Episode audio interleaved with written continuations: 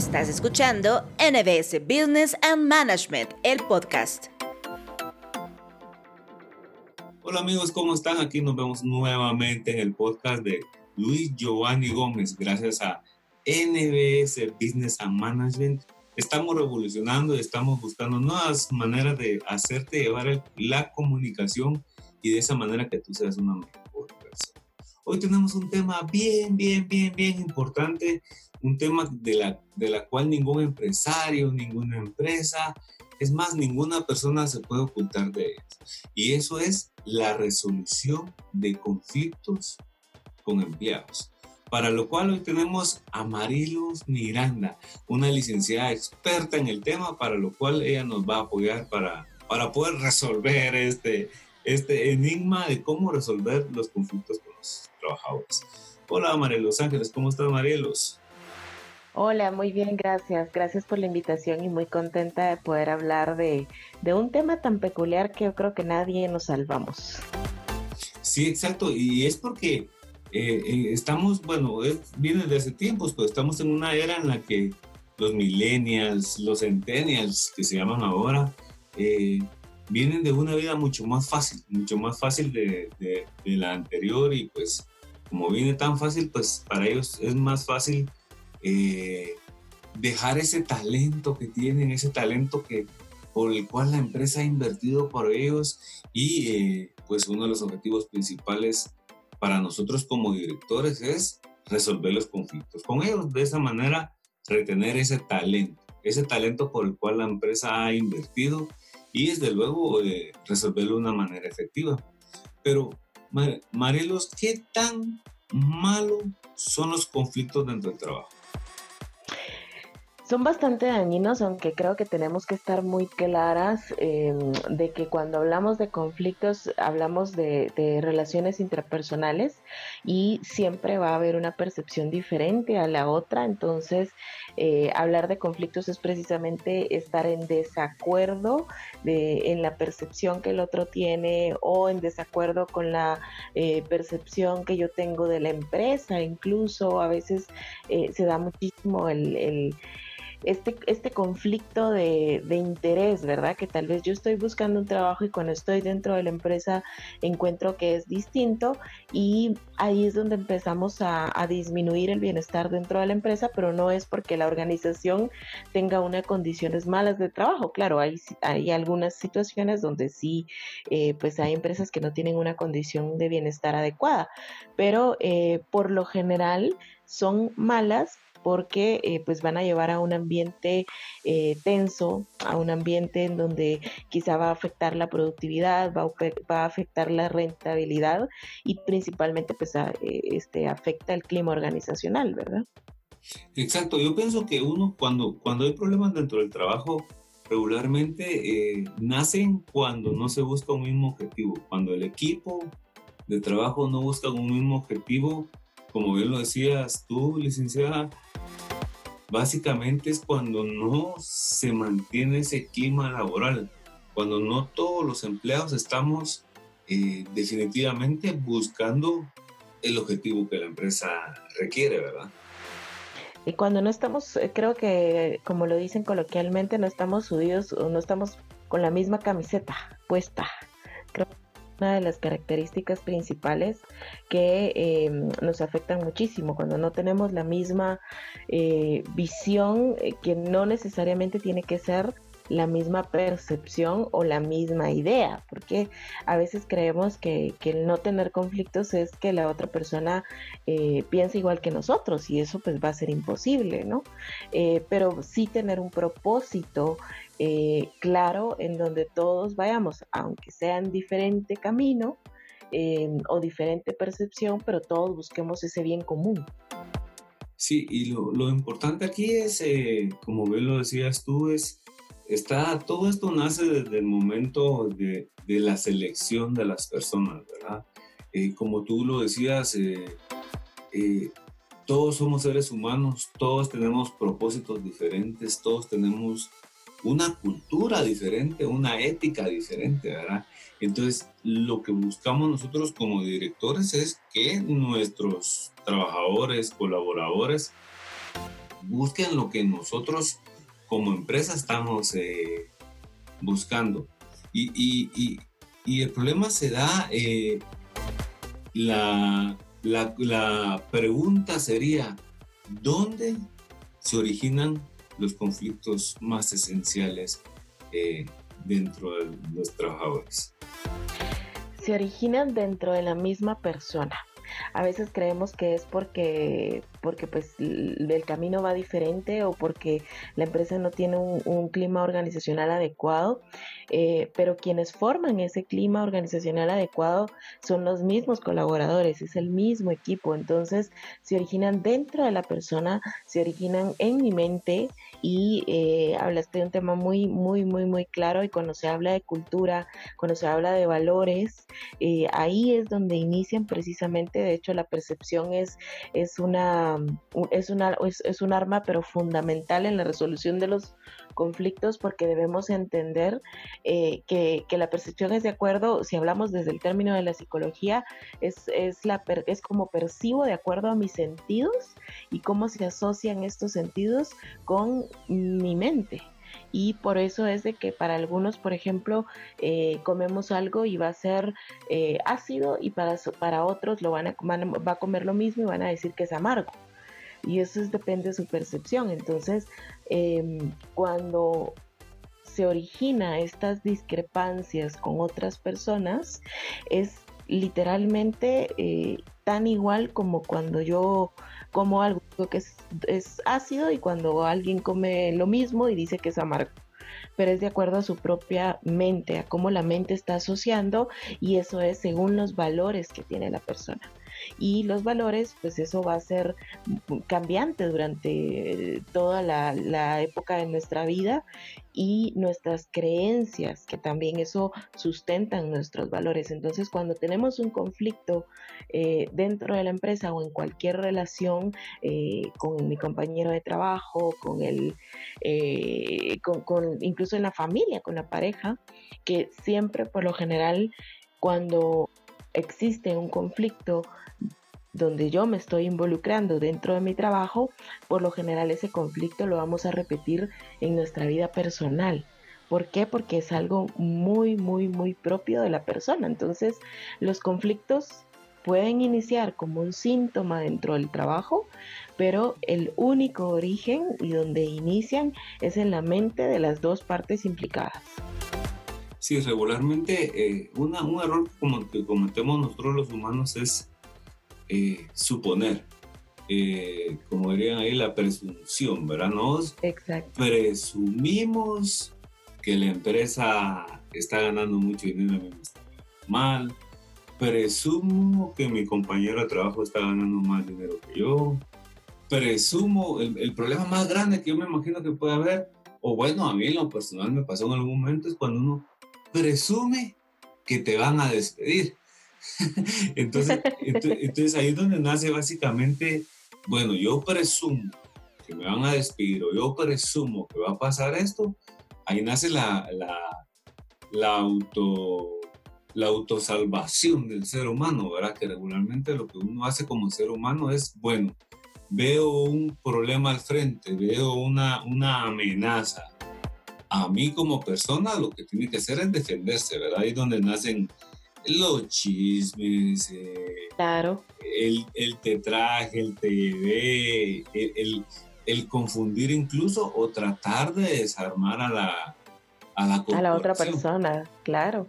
Sí, de hecho, eh, existen muchos tipos de conflicto y los conflictos dentro de la organización, eh, pues van a haber muchos, pero entre los principales es esto, el, el, el asumir los intergrupales, ¿verdad? Es como eh, con ellos tienen preferencias, conmigo no, a mí me cargan de trabajo, o este veo al más débil y es como, ay, yo no quiero trabajar, entonces se lo voy a cargar a él, y, y tal vez siendo muy dulce y amena, porque a veces es así, ¿verdad? Como, por favor, ayúdame y, y, cuánta gente termina haciendo nada.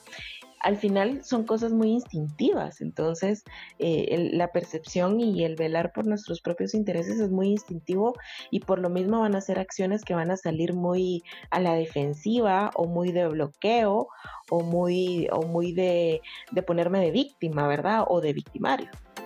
Así es. Y ese es el, ese es el problema que, yo detecto, ¿verdad? Es eso que, que, la gente o, los empleados empiezan a presumir empiezan a correrse como que la información, mala información que afecta a la empresa. Pero te voy a hacer una pregunta bien importante, Marielo. Si esta pregunta es, ¿qué hago yo como director para poder eh, identificar, para poder identificar que un trabajador eh, empieza a sentir o empieza a crear eh, un conflicto dentro de la empresa? Creo que un indicativo es cuando comienza no a cumplirse los objetivos que se han tenido planeados. Em, o cuando empieza a haber ese disgusto, por ejemplo, el ambiente se siente como, como los conflictos es algo muy instintivo, entonces eh, se siente, es como cuando entramos en una, como entramos en una habitación y a veces la gente está súper riéndose y cuando uno llegó, todo el mundo se quedó callado y, uno dice, aquí algo pasó, aquí algo que está pasando. O, por ejemplo, eh, y, todo el mundo se queda callado, ¿por qué? Porque quizá entró el jefe, que era el que, el que no le gusta la bulla, el que regaña si están gritando eh, o, riéndose, o de repente estaban viendo Netflix y fue así como que, bueno, es hora de trabajo. ¿verdad? Netflix en la oficina. Eh, exacto, exacto, sí, y yo creo que ahí, y, es, y suena tonto un poco el, ejemplo, pero, a veces ese es el conflicto.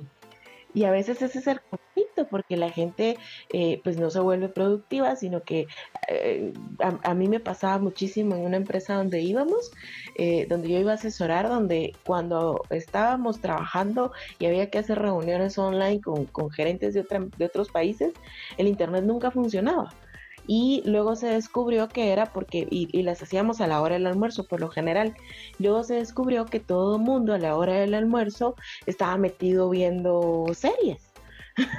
Entonces. y, en YouTube, que era que jala más internet, ¿verdad? Exacto. Entonces, entonces ese se volvió un conflicto porque nadie podía, nadie tenía la confianza de decir eh, sí, hicimos esto, sino que al contrario, se empezó a ocultar y luego se empezó a, tener consecuencias donde se bloqueaba la señal, donde ya se molestaban porque ya no tenían libertad de poder navegar abiertamente en Internet. Entonces empieza como un efecto boomerang, que eso es lo que tienen los conflictos, ¿verdad?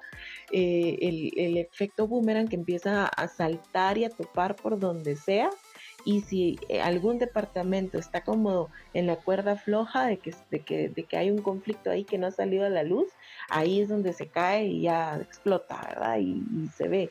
Entonces el, el, el, gerente, supervisor, o sea, la persona que esté a cargo de, equipos, creo yo que tiene que tener mucha, em, mucha habilidad de observación.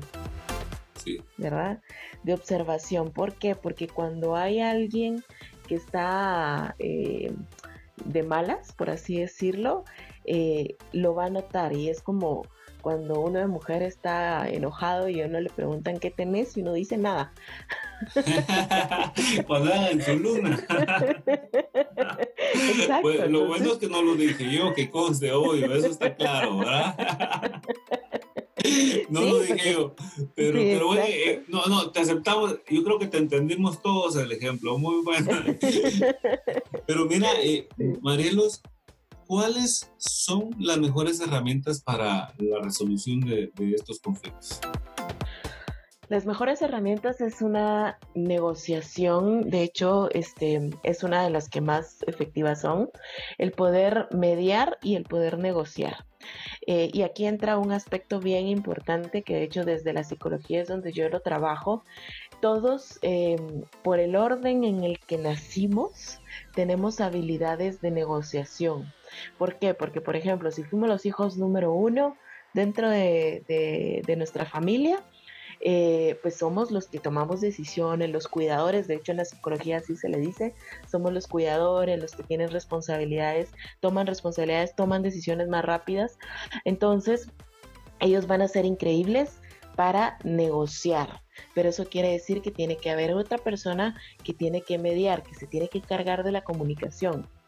¿Verdad? Entonces tenemos que, empezar a buscar esas personas que por lo general los excelentes mediadores son las personas que son, que quedan en el medio dentro de la familia cuando han nacido en los números dos ¿verdad?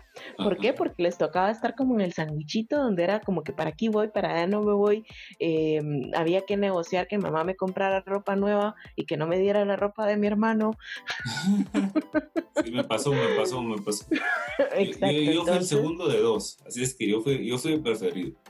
Exacto, entonces eh, es muy importante el saber cómo poder mediar eh, para poder negociar la persona que, esté con el rol de mediador tiene que saber comunicar muy bien, tiene que ser muy imparcial, tiene que ser alguien que dentro de su percepción tenga una apertura de aceptación a la persona por la historia que trae.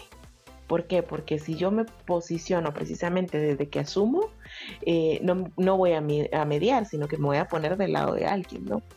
De alguna de las partes. Pero aquí sería la pregunta más importante eh, y nace desde lo que me estás diciendo. Eh, siempre en una mediación uno de los dos tiene que ganar o, la mediación es directamente empresa-empleado. Al final, yo creo que cuando es en lo laboral, al final quien tiene que ganar es la empresa. ¿verdad? Porque, porque es. la que tiene, porque es la que tiene, eh, digamos que las de perder más. ¿Verdad? Claro, el colaborador también lo tiene, pero eh, mediar siempre eh, en el bien de que la otra persona no quede incómoda.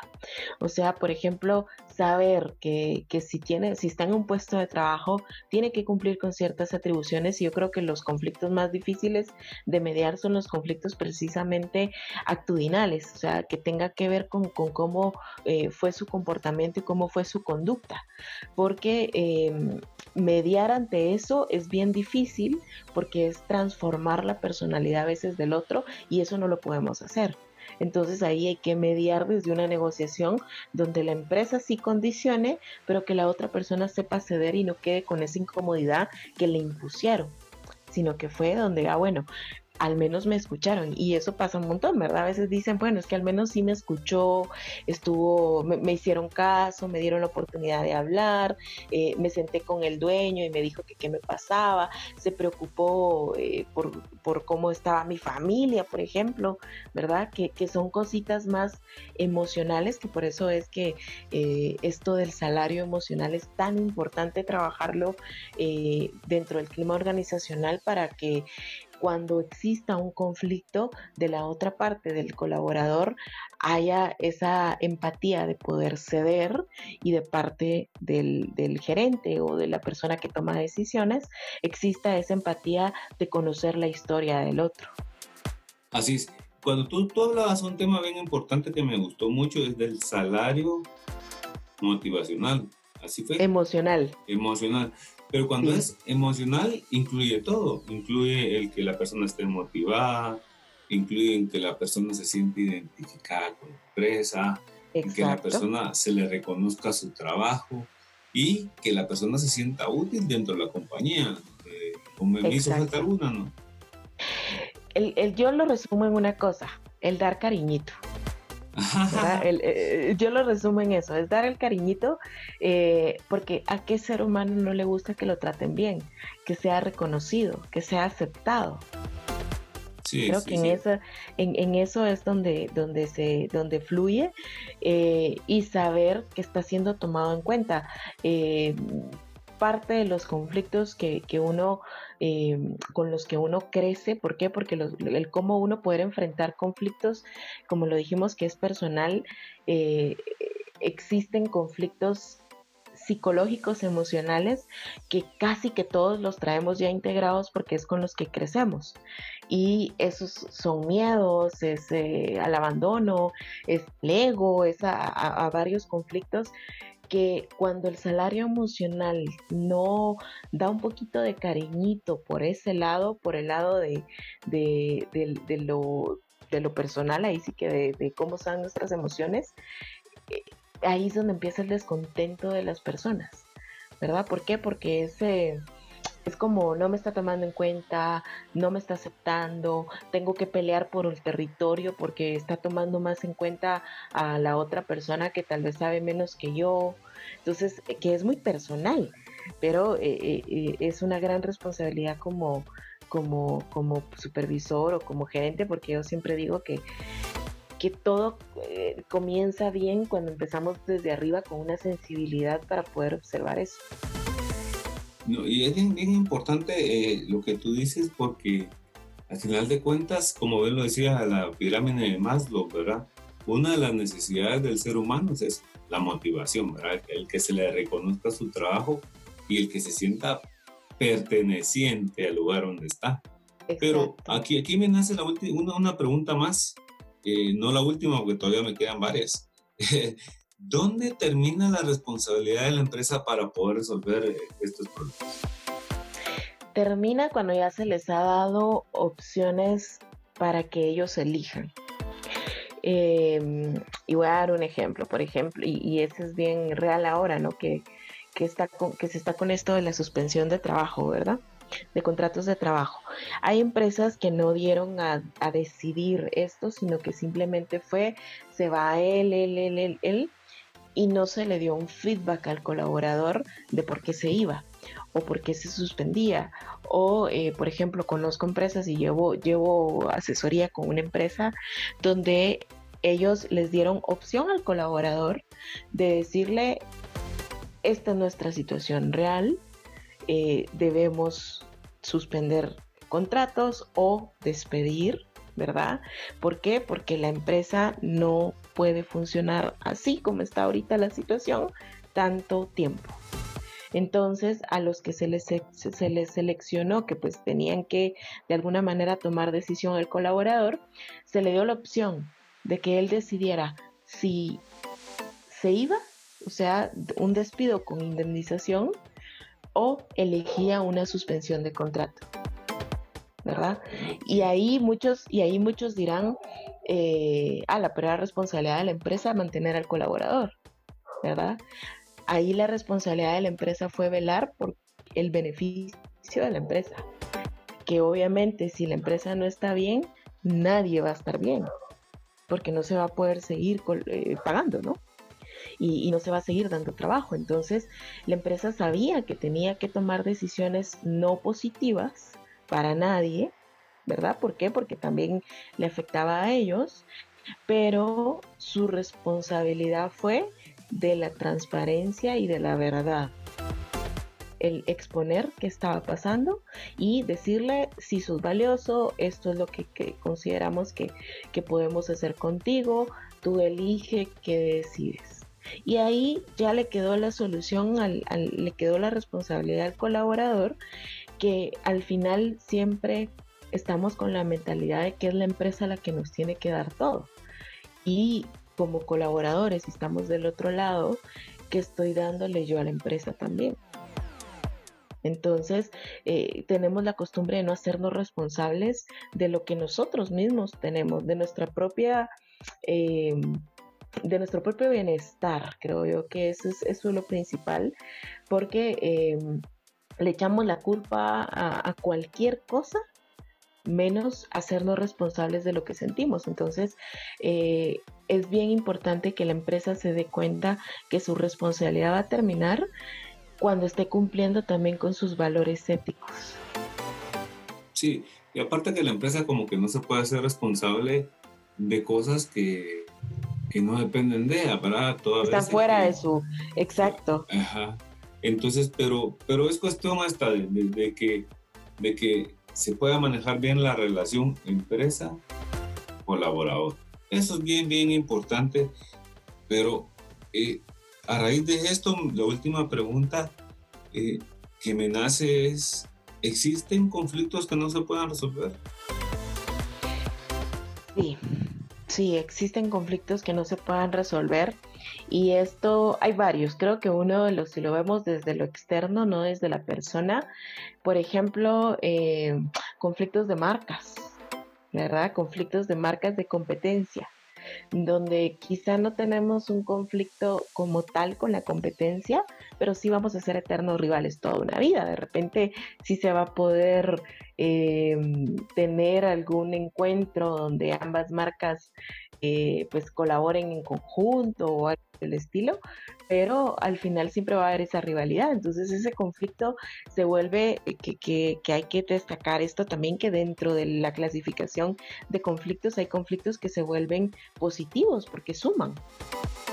Pero cuando hablas de marcas, hablas de empresa, empleado, no, no, yo me perdí en eso. No, eh, hablo, hablo, por ejemplo, eh, de empresas contra otra empresa que tengan el ah. mismo giro de negocio, eh, pero, son, pero son competencia. Ah, ok, ok. Bueno. son competencia. También, que también sea conflictos. Y por supuesto los conflictos em, este, personales, o sea, los que tienen que ver con la personalidad de la persona. Cuando existe una, persona cuando existe una personalidad eh, de una de las partes que está en conflicto, eh, que tiene algún trastorno psicológico, porque eso sí existe, eh, si no se tiene una intervención de la persona por aparte, donde la empresa no tiene nada que ver, puede colaborar obviamente, pero la persona es, conflictiva porque hay personas así. Muchas veces eh, cuando es algo tan personal, los conflictos se terminan hasta que la persona ya no está.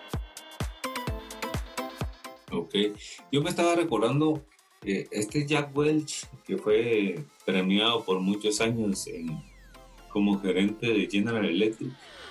Eh, fue el mejor gerente durante más de una década, Por todo lo que, lo que hizo, hizo crecer esta empresa a lo largo de, de más de 10 años. Eh, él decía que los empleados se los calificaban tres tipos, me recuerdo, no sé si tú has leído ese libro, pero, pero bien interesante porque él decía, bueno, el empleado tipo A, me lo quedo.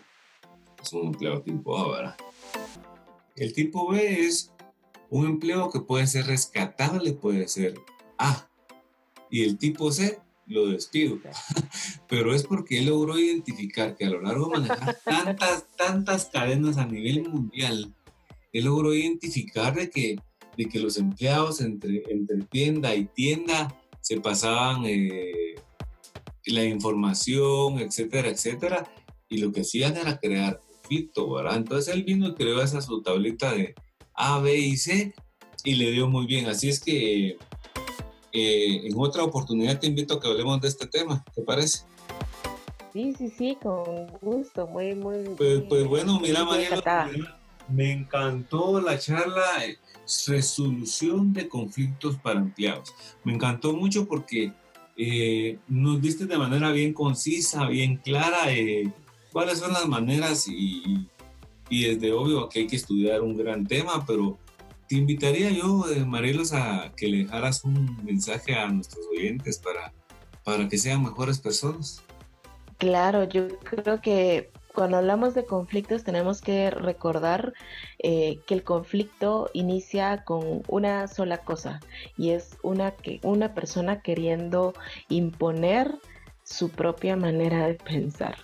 Eh, cuando queremos hacer eso, por lo general lo que va a venir alrededor va a ser discusiones y van a ser discrepancias. Y eh, hay muchas situaciones en donde sí es necesario alzar la voz y, decir lo que pienso y lo que siento, pero siempre, siempre, siempre un, buen equipo va a tener excelentes resultados cuando nos volvemos conscientes y nos volvemos coherentes de lo que pensamos, lo que sentimos y lo que hacemos. Perfecto, muy bien, muy bien. Y ya lo sabes tú que no hay mejor cosa que en el lugar donde trabajes a quien tú sirvas, hay que servirle con todo y dar lo mejor de uno para, para esa manera brillar uno y no buscar los intereses, sino que los intereses de la empresa que te ha contratado. Así es que ya sabes, para cualquier otro dato, tú sabes que en NBS puedes buscarnos en www.nbs.es, puedes encontrar la diferente cantidad de cursos que tenemos y para nosotros ha sido un gusto. Espero que estén muy bien. Los saludó Giovanni Gómez y Marielos Miranda. Hasta luego. Has escuchado NBS Business and Management, el podcast.